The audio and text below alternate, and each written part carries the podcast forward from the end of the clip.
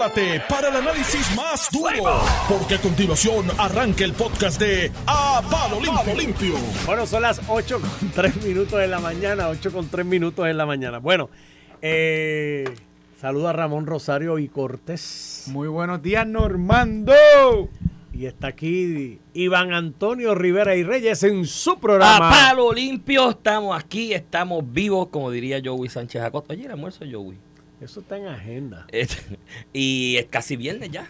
Sí, casi bien. Estoy Bueno, loco. Está como, porque- está como los populares, no Oye, pagan la duda. Estoy loco que llegue el estamos a viernes. mitad de camino. Todavía Estoy falta. loco que llegue el viernes, hermano. No sé por Estamos a mitad de camino. Porque estamos en el verano. Todo en orden. Todo en, Todo en orden, y todo en control. Ahí vemos presupuesto. Habemos presupuesto. Aprobaron Ve- Leí tu presupuesto. columna hoy, muy buena. Ahí Ah, tratando. no la he leído. ¿De qué Muy te- buena. Yo ¿Quién te espero la- que cuando- que- mira, está muy buena. ¿Quién te la escribió? Cuando, Papá, ¿Qué te pasa a ti? Está buena, está La- la- cuando, yo espero que cuando venga una pedra para allá me digan lo mismo. Pero fíjate, te lo he dicho, algunas veces tú sumas una pedra para acá y pues si está buena, está buena, ¿qué te puedo decir? Mira, eh, hay varios asuntos que están sobre el tapete. Dice el senador Ramón Ruiz, que está atendiendo todo lo de la reforma electoral, Electoral. en el Senado, de que pues al parecer no va a tener el tiempo suficiente para atender eso en esta sesión. Así que eso pues va a quedar para la próxima Está muy sesión. apretado. Y en Y las tiene- vistas de ayer, Luis Mundo dijo que la, la Tienes razón. Sí, sí. estamos tratando, esta es la tercera sesión de, de- de esta legislatura, entonces tratar de atender esto al final, con el cúpulo de, de medidas, sin un consenso, que es lo que te trae más problemas. Yo, no- yo, yo soy de los que digo, tú apruebas una medida aunque no tengas consenso, pero tienes que tener una mesa donde tú escuches a todo el mundo para ir ajustando, entonces creo que va a ser un poquito complicado eh, manejarla, teniendo presente que todavía tiene que pasar a Cámara. Ayer Luis Mundo le dijo, bueno, la quedaron en que no la iban a enviar antes de presentarla y pues, si tú te acuerdo. echas, mira, si Acuerdo te- público, si en cuestiones electorales tú te echas esa pelea con Edwin Mundo, tienes dos strikes en contra.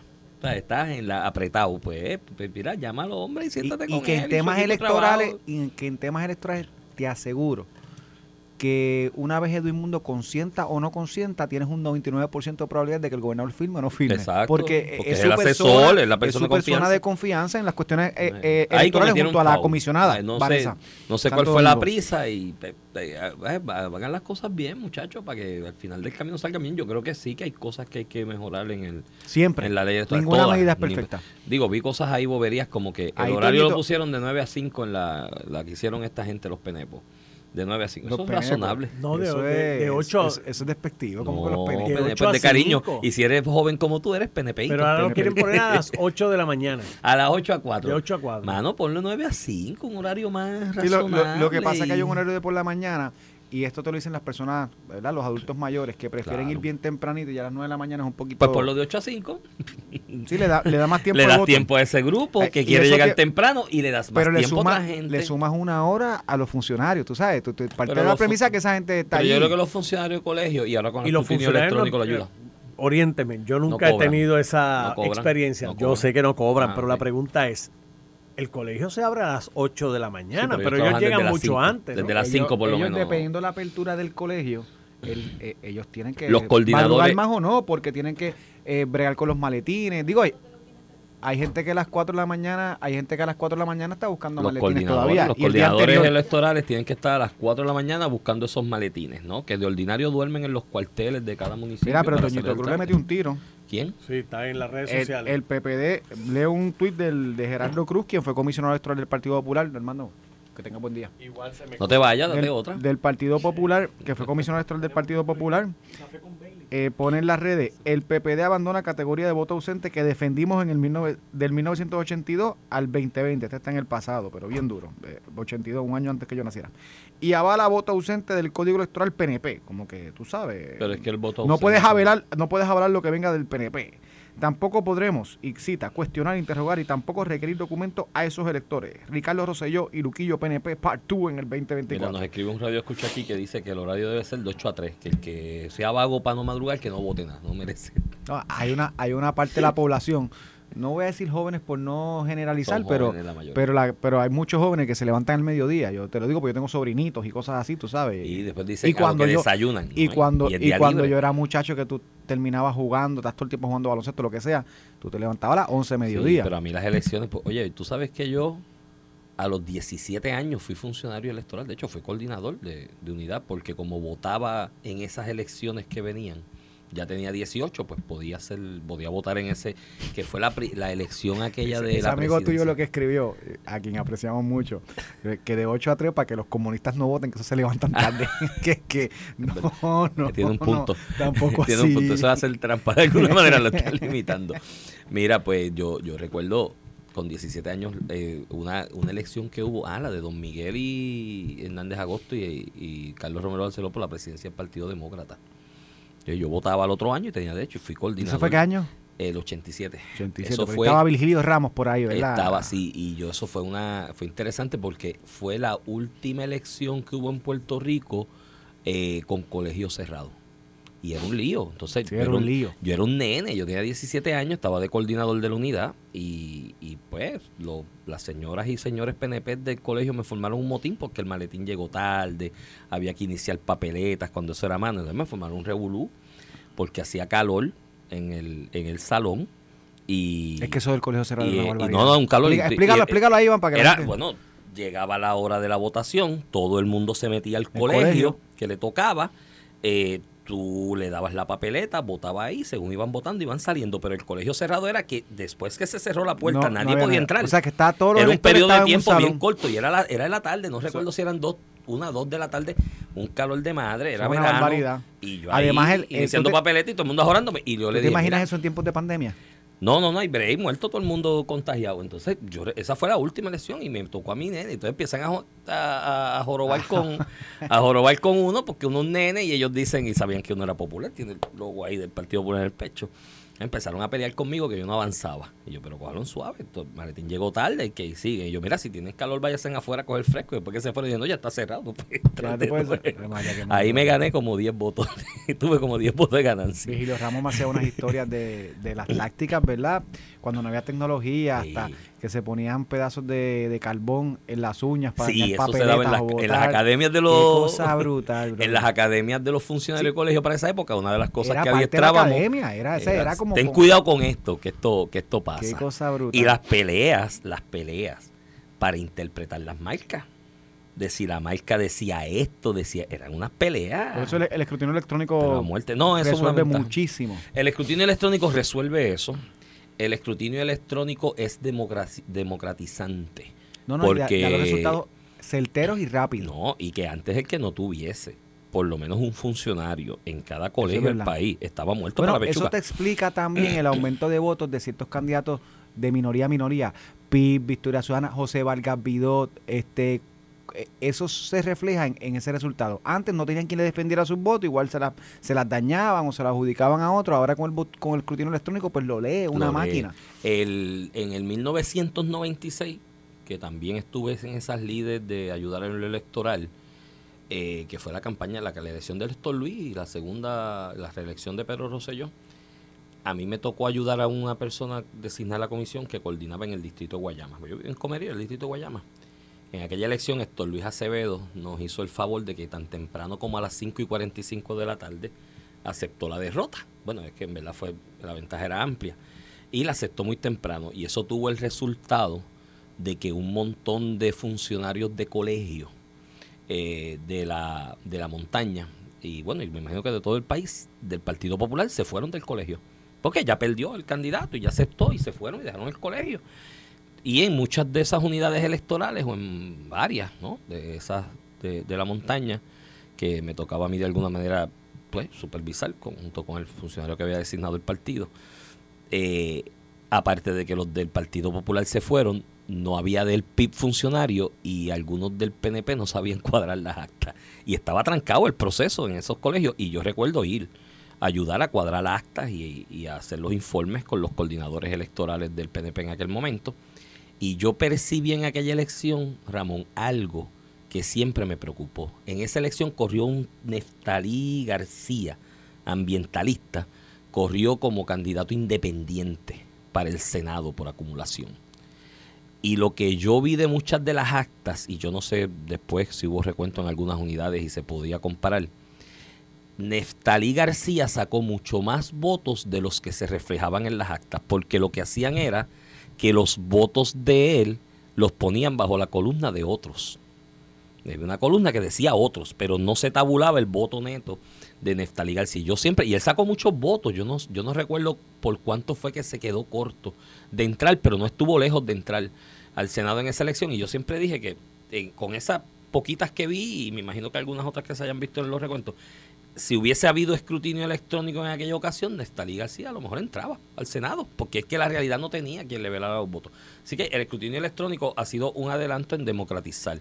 Lo mismo del voto ausente este de, y voto por correo. O sea, eh, aquí yo sé que los amigos del PPD, con la experiencia de la pasada elección, tienen unas reservas enormes con el concepto de voto por correo por aquello de que pues la maquinaria no estaba engrasada, la estructura electoral no estaba al día y no estaba engrasada, y la maquinaria de ustedes los PNP con Edwin Mundo dirigiéndola estaba engrasada hasta el JUN y estaban buscando a esos potenciales electores de voto por correo uno por uno y haciendo la gestión de llenarle la solicitud.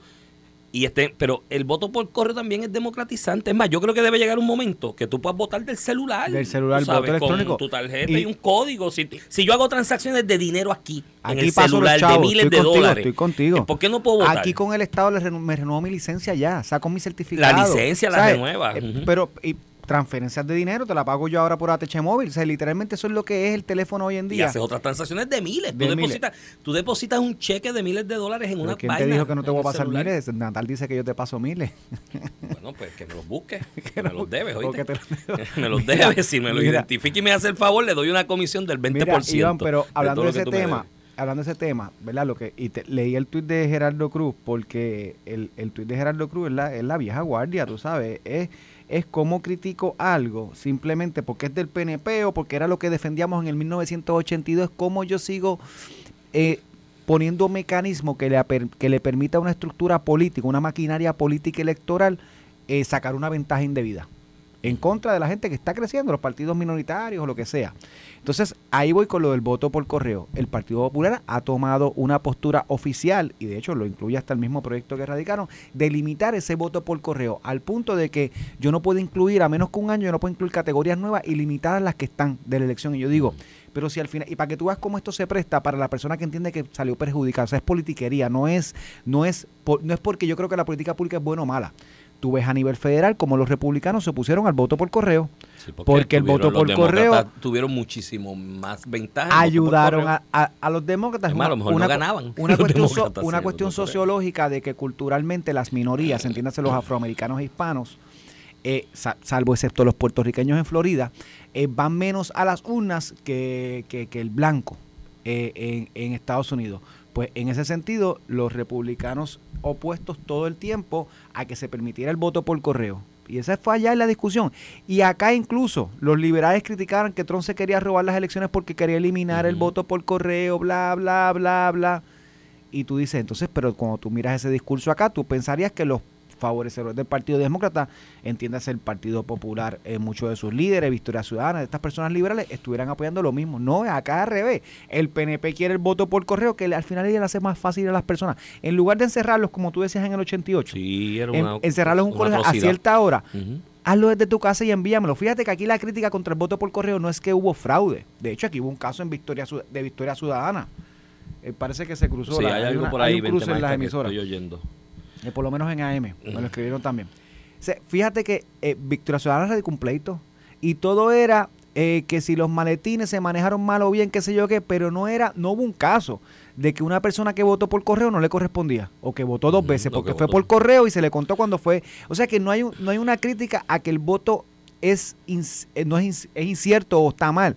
La crítica es que vamos a limitar a estas personas a que les... No me gusta porque yo, yo salí mal. entonces, una persona de 70 años, o yo, Iván, yo tengo nenes en casa, mano, meterme en un colegio con mi esposa, con dos nenes chiquitos, mira, tal vez, házmelo fácil para yo votar porque no si quiero. es lo mismo. No, no, vamos a bloquearlo porque entienden que el Partido Nuevo Progresista tiene mejor estructura para coger ese voto y hacerlo llevar la una, como en efecto pasó en las pasadas elecciones. Lo que tiene que hacer el componente electoral del Partido Popular Democrático es hacer lo mismo, engrasar su estructura. igual no es ventaja a mí, me, a mí me contaron de, de, un candidato a legislador o legislador que, que su equipo de trabajo, en las de ayudar a las personas a gestionar su solicitud de voto ausente y eso tú lo haces por partido, tú sabes quiénes son tus electores y va y dice, mira, tú mayor de edad, estás en la categoría, tienes derecho a voto ausente. Que consiguieron printer de los que los enchufabas al lighter del carro. Si la persona lo necesitaba y no había form, no tenían el formulario en la mano, lo imprimían. Iban a internet, lo imprimían y se lo daban a la persona para que lo llenara. ¿Sabes? Y eso, eso es organización electoral, pues haz lo mismo. Entonces yo me convencí de la necesidad del voto ausente y lo democratizante, porque yo voté en un colegio aquí reconocido del área del condado. Y cuando voy allí a votar, yo tuve que hacer una fila hasta el supermercado que está cerca de ese colegio. La fila duró dos horas y pico. Tú sabes la cantidad de señores mayores, o sea, personas de 60, 70 años, 70 y pico, haciendo fila debajo de aquel sol caliente. Padres con niños menores. Señoras con bastón allí haciendo la fila dos horas al lado mío prácticamente y seguimos avanzando. ¿Cuántos papás viste con nenes allí también? También con nenes y está brutal. Entonces veo todo eso y yo, mira, esto es inhumano, dos horas para ejercer algo como es el derecho al voto, ¿me entiendes? Cuando hay tanta tecnología hoy día y hay la posibilidad de que se adelante ese voto por correo o que hagas un periodo de votación de dos o tres días y la persona va a su colegio y vota y se va, ¿me entiendes? Y no acumula todo el mismo día. Hay tantas cosas que se pueden hacer para liberalizar ese proceso. Para que todo el mundo participe. Después que hice esa fila de dos horas y media, llegó Bad Bunny cuando ya estaba en el cuadrángulo y lo colaron. y yo dije, pero ven acá, ¿y por qué él no hace fila igual que todos los demás? Porque es Bad Bunny. No, a mí eso me supo ahí. Ese es el que habla de, los actos de corrupción de la, del gobierno. Eso no es un acto de, de, violar, de, violar, el orden. Y que es del pueblo y humilde. yo soy del pueblo porque era bagel en, en, un supermercado. Vega Baja, papá. No, y yo también fui bagel. Yo también y no, ay, no digo que soy humilde, porque no lo soy, ¿me entiendes? Yo no soy humilde, yo soy un pedante. Tú eres humilde, Iván, tú eres humilde. No, no, yo soy un pedante. A tu manera tú eres yo humilde. Me, yo me creo que, que, soy, que Dios hizo el mundo para mí. Yo estoy casi como lo, algunos amigos míos. Tú eres humilde, Iván. O lo dice alguien que te conoce. Pero, pero yo decía, pero ven acá, ¿y tú porque tú te acuerdas? Entonces, de verdad me partió el alma ese, ese, ese ejercicio. Yo sentía un dolor por dentro, ver esos viejitos ahí, mano pasando esa necesidad. Eh, eh, eh, Iván, es, esta es la oportunidad. Yo, yo creo que hay que dejar el colegio para el que quiera votar. Yo, que he participado en las últimas cuatro elecciones en la estructura de, un partido, el Partido Nuevo Progresista, yo he tenido derecho siempre a votar antes, como votan todos los funcionarios que ayudan, personal de la comisión, que ayuda, vota antes. y yo nunca lo ejerzo porque a mí me gusta ir al colegio. Eh, ¿verdad? Esa oportunidad yo no la ejerzo porque a mí me gusta el colegio. Y el que quiere ir al colegio que vaya y el que se le haga más fácil, porque mucha gente termina no votando porque está complicado. Nadie va a hacer, no mucha gente está dispuesta a hacer dos horas de fila para votar, a menos que tenga un, un deseo genuino de que tengo que ir a votar. Mucha gente, eso es lo que lo evita. Y eso es personas que estamos sacando de la toma de decisiones democráticas en Puerto Rico. Es la verdad. Ah, ¿Cómo le hago eso más fácil? Mira, lo otro es el registro electoral, Iván que la Comisión Estatal de Elecciones, que esta legislación lo incluye para reconocerlo como parte del Código Electoral, pero el registro electoral electrónico ya lo tiene trabajado la comisión hace muchos años. Es una cuestión de implementarlo. Lo que permitiría que cuando tú te cambias de dirección, tú sabes que aquí hay mucha gente, yo, yo soy de Vega Baja y me mudé a Bayamón, pues ante una elección tuve y después me mudé a Carolina y después a Guaynabo, pero claro, corrido que sí yo he corrido, entonces cada vez que tú haces eso tienes que hacer un cambio. La gente ni lo hace. Hay gente que tú escuchas que te vive en San Juan y, vota, en, Lares, en Mayagüez, en todos los pueblos posibles. eso este, también porque no los porque no se cambia. Porque no, lo, porque, porque no lo recusan, puede seguir siendo su domicilio, en cuyo caso tiene derecho a votar. Pero, pero la razón es, ya tienen acá su familia establecida y todo, que tienen que ir a una junta de inscripción permanente, hacer fila para hacer un cambio. Y el registro electoral electrónico es otra de las cosas que yo digo, mano, ¿cómo es posible que ahora es que estemos hablando de implementarlo, aunque llevamos unos años, llevan unos años trabajando, que tú cambies tu dirección por internet, como tú haces con la, con la cuenta energía eléctrica, de acueducto, como tú haces con, con, con, con, los trámites de tu licencia de conducirse. como yo todavía tengo, me hacen obligarme en una HIP a hacer un cambio de dirección cuando yo puedo hacer esto online? tú sabes, que es como, como si viviéramos en el, lo que dice Toñito, como si viviéramos en el 1982. Eso es lo que quiere Toñito. Sí, yo y una ala que no quiere que toque nada, porque no saben dominar nada más. Y lo dominan lo que hay. Y hay, y hay suspicacia de alguna gente de que con que si les facilitas ese trámite del registro electrónico a la gente, los candidatos muden gente, cuando van a correr y les favorece o no les favorece. Mira, aplica igual para los dos lados. Ahí es cuestión de fiscalización, tú tienes que tener un componente electoral que supervise, fiscalice esas transacciones electorales. Vienen unas personas y dicen, oye, ¿qué pasó ahora?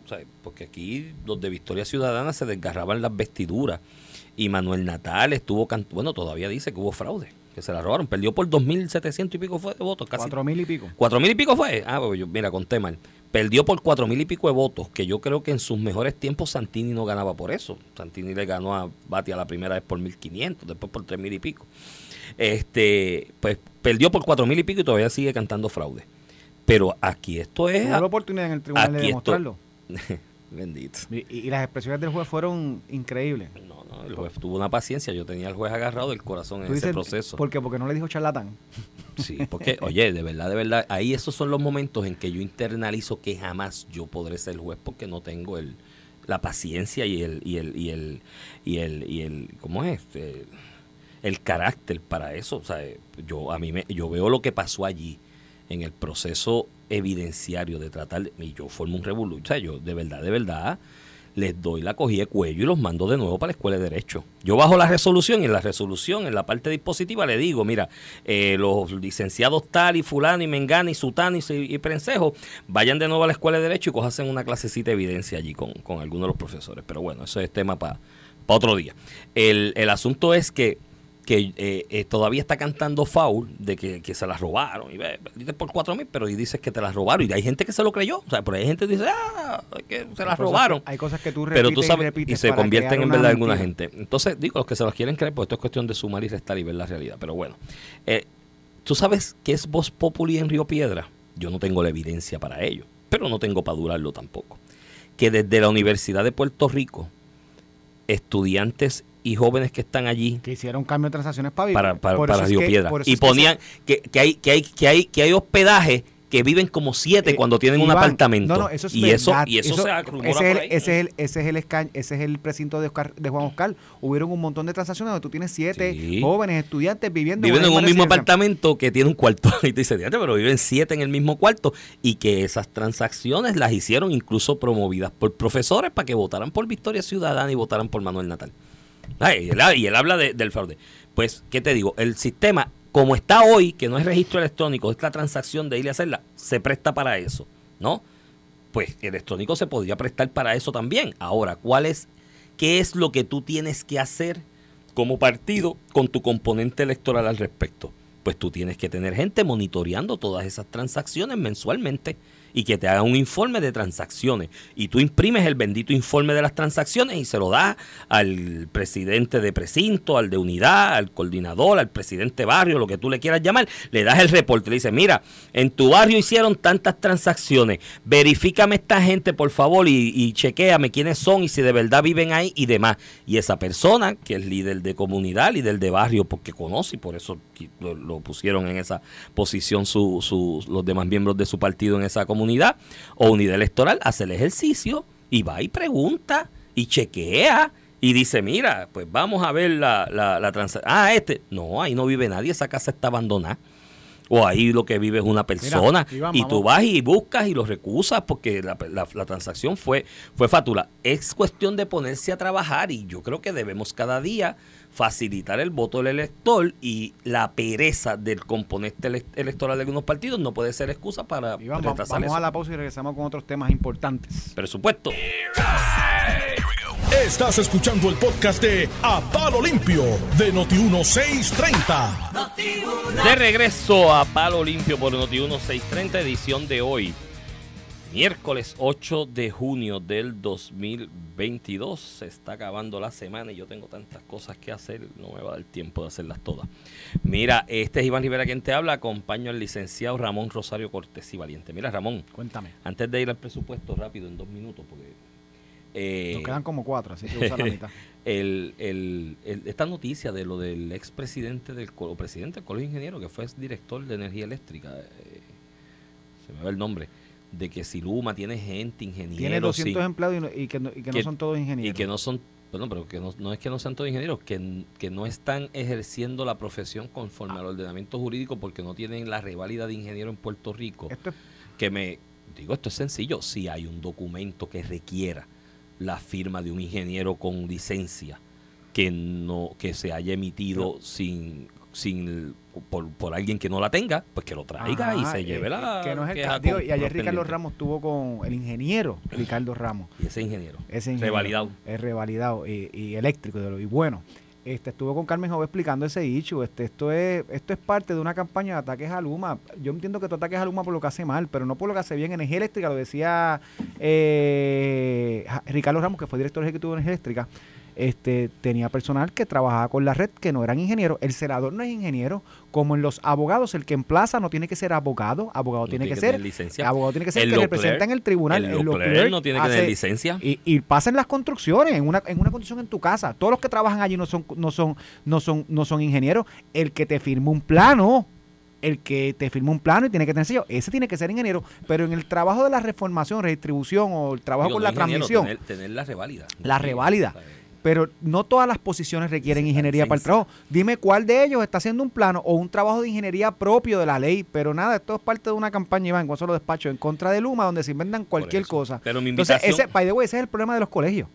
Estos son, estos son comunicaciones de una persona que, que, que se reputa que fue miembro de un colegio o es miembro de un colegio presidente, creo que ahora. eh, eh, y utiliza esta posición para nada, para avivar un sector y en parte diciendo cosas que no son verdad. Y ayer Ricardo Ramos, el ingeniero Ricardo Ramos, lo, que fue director de energía eléctrica, que hacía el trabajo que está haciendo Luma ahora, explica como siempre eso ha sido así y que es incorrecto decir que todos tienen que ser ingenieros. Ingeniero, el que haga el trabajo de ingeniería, el que requiera reválida y, y una licencia particular. Los demás que trabajen con el sistema de retribución, como puede ser el celador, no tiene que ser ingeniero. De hecho, él, él explicaba, el presidente de Cuanta, una entidad multinacional que se dedica a trabajar con los sistemas eléctricos, fue celador, no es ingeniero y es el presidente que trabaja con muchísimas eh, eh, jurisdicciones en el de- mundo. en el mundo. Es Entonces, que- ¿que, es que le vas a decir que es ingeniero también? Es Contra, mano. Es que en esa Llega un profesión... punto que pierden la seriedad. en esa profesión de ingeniería, eh, y que pues, yo no conozco mucho de la materia, pero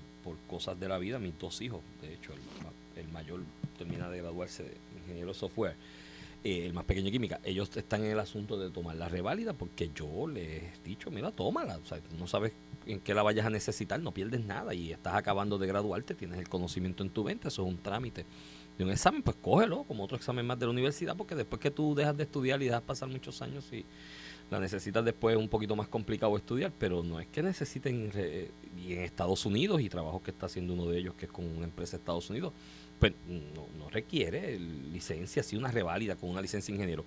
Mi planteamiento a los que están con ese con esa eh, planteamiento de comunicación porque empezó con Luis Raúl de la Cámara que sabemos que tiene una relación estrecha con Lautiel después lo dijo Lautiel ahora lo está diciendo un presidente de un colegio de ingenieros que de by the way cuando tú posteaste la noticia sobre la sentencia del TEA respecto al colegio de médicos que del pleito del que somos parte, un montón de ingenieros escribieron en las redes contestándonos que cuando viene el caso de los ingenieros también, porque están locos por descolegiarse, pero bueno, eso es otro tema. El asunto es que, Ah, Hay un caso en el apelativo, yo no sé si fueron al Supremo, pero que es de los ingenieros. Que es de los ingenieros. Pues el asunto es que, que los, los en, en, en todos esos talking points de que si tienen, pues esto es fácil, búscate un documento o una transacción que debió haber sido autorizada por un ingeniero licenciado en Puerto Rico de esta gente que trajo Luma y que la haya firmado alguien que lo trajo Luma y no tiene licencia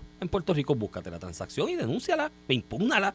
Pero tirar la bola de humo de que, ah, tienen un montón de gente sin licencia, pero que no todos necesitan licencia para el trabajo que están haciendo.